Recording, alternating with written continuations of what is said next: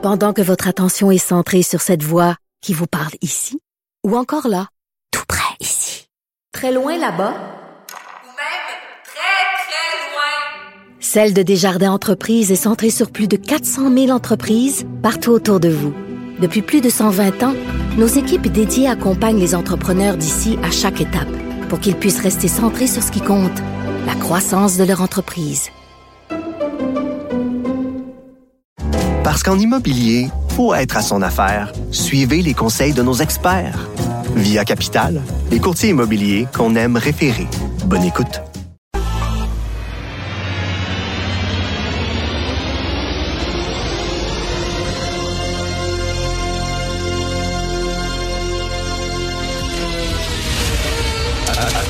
Attention, cette émission est laissée à la discrétion de l'auditeur. Les propos et les opinions tenues lors des deux prochaines heures peuvent choquer. Peuvent choquer. Oreilles sensibles s'abstenir. Richard Martineau. Martino. Un animateur pas comme les autres. Richard Martineau. Cube Radio. Cha cha cha cha Aruda. Cha cha cha cha Aruda. Un pas en avant, deux pas en arrière. Mais là, c'est pas seulement le docteur Arruda qui danse la cha-cha, c'est le gouvernement au grand complet. Ça sent l'improvisation à plein nez. On se lève le matin en disant, bon, ils ont reculé sur telle mesure, ils ont resserré telle autre mesure ça sent surtout la panique à bord. Et là, là on est dans un bateau hein, qui traverse une tempête, ils vendent fort, les vagues sont fortes, on est nerveux, on est inquiet. Et on a besoin de savoir que le capitaine du bateau sait où il va.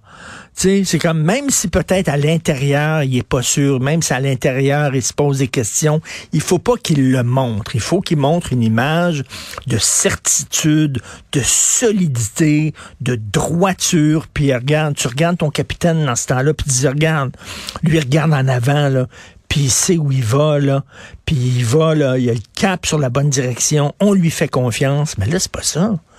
Là, c'est pas ça. Tu regardes le capitaine, puis il a l'air à shaker dans ses culottes. Là. Ils ont pas l'air à savoir du tout aussi qu'ils s'en vont. Et euh, écoutez, euh, quand on nous disait là, toutes les décisions sont basées sur la science, les décisions qu'on prend sont basées sur la science. Là, on sait que c'est des, décisions totalement politiques. Euh, et j'ai écrit, j'ai écrit ce matin euh, sur le couvre-feu. D'ailleurs, hein, Mario Dumont et moi ne partagent absolument pas euh, la même, le même point de vue sur le couvre-feu. Mario dit, regarde, on s'en fout des études scientifiques, c'est important, ça, ça diminue les contacts, ça diminue la mobilité, donc ça ne peut qu'avoir des résultats positifs. Le avec la science, moi je dis euh, au contraire qu'il y a plusieurs scientifiques, il y a plusieurs experts reconnus, crédibles, qui disent que ça sert strictement à rien. Oui, effectivement, les gens sont moins mobiles, mais ça ne veut pas dire nécessairement que moins de transmission.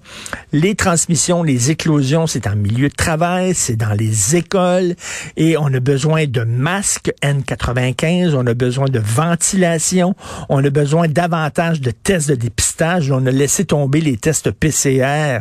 On dit qu'on va recevoir davantage de tests de dépistage, je l'espère, parce qu'on en a besoin. Euh, on a besoin de criblage, on a besoin. C'est de ça dont on a besoin. Mais là, le gouvernement dit, ah, c'est compliqué. Ça, regarde, c'est plus facile un couvre-feu. Tu as un couvre-feu, on va montrer qu'on est sévère, on va montrer qu'on met nos culottes. C'est inutile, complètement. Aujourd'hui, dans le National Post, il y a André Pratt, l'ancien sénateur et éditorialiste en chef de la presse, qui écrit là-dessus sur le couvre-feu en disant, ben voyons donc, il n'y a aucune étude qui permet de dire que c'est vraiment efficace. Moi, ça change rien à ma vie et probablement que vous non plus, parce que de toute façon, tout est fermé.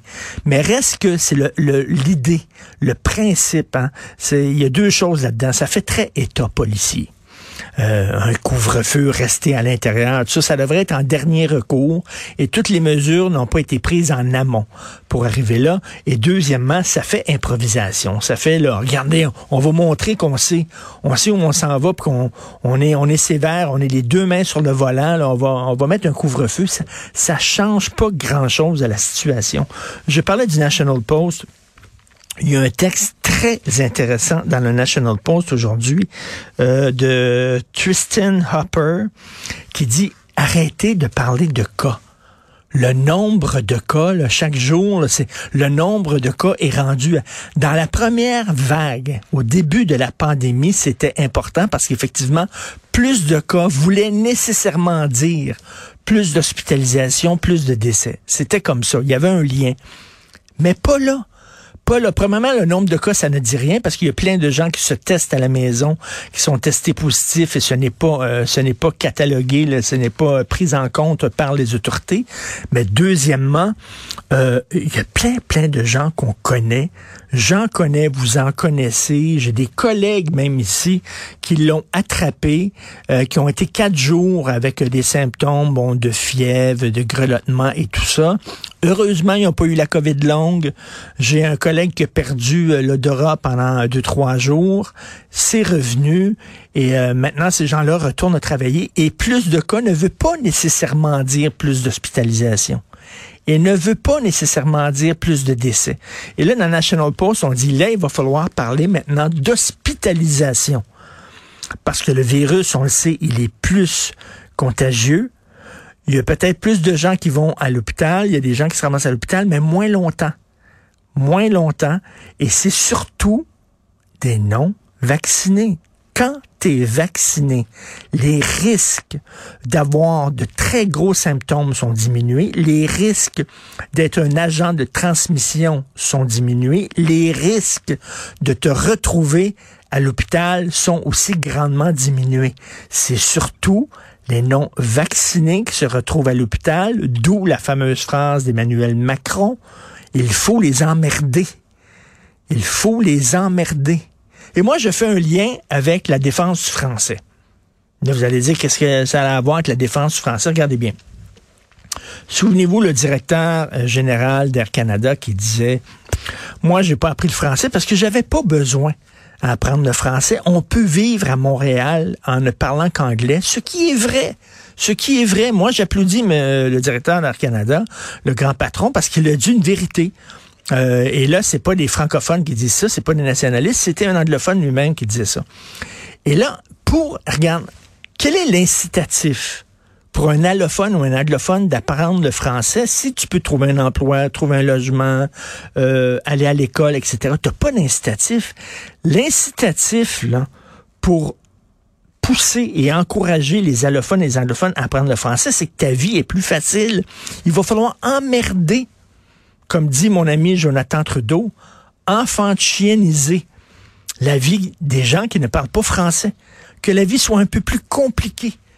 Et que là, ben, les autres veulent faciliter leur vie, dire, ben, je vais apprendre le français parce que ça va rendre ma vie plus facile. Exactement la même chose pour la vaccination. Il faut que la vie soit plus compliquée pour les non-vaccinés pour qu'à un moment donné, ils se tannent et qu'ils se fassent vacciner.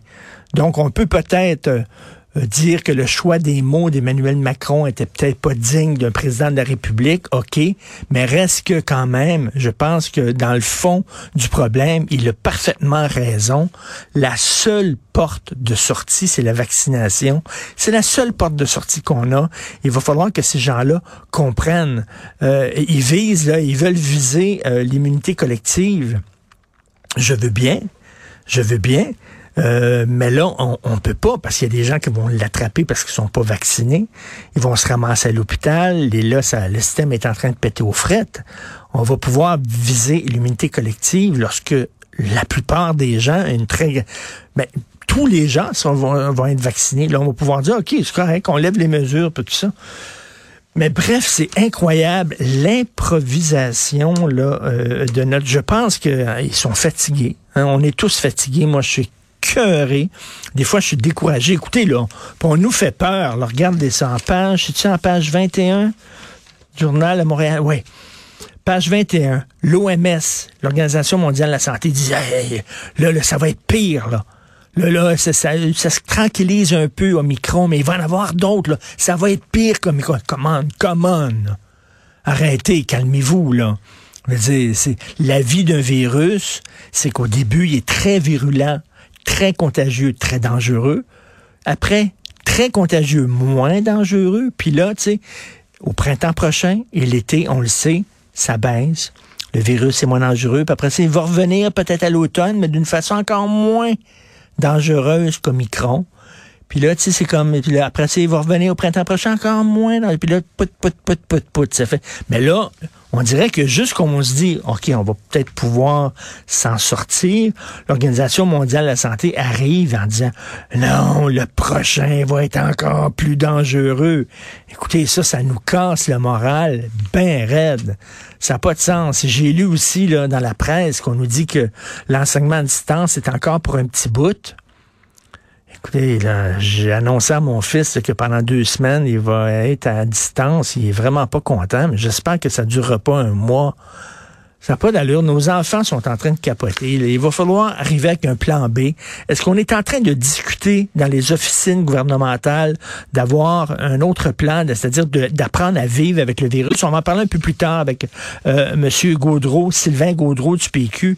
Euh, lui, c'est ce qu'il dit. Il dit il faut apprendre à vivre le virus et sa presse au plus sacrant.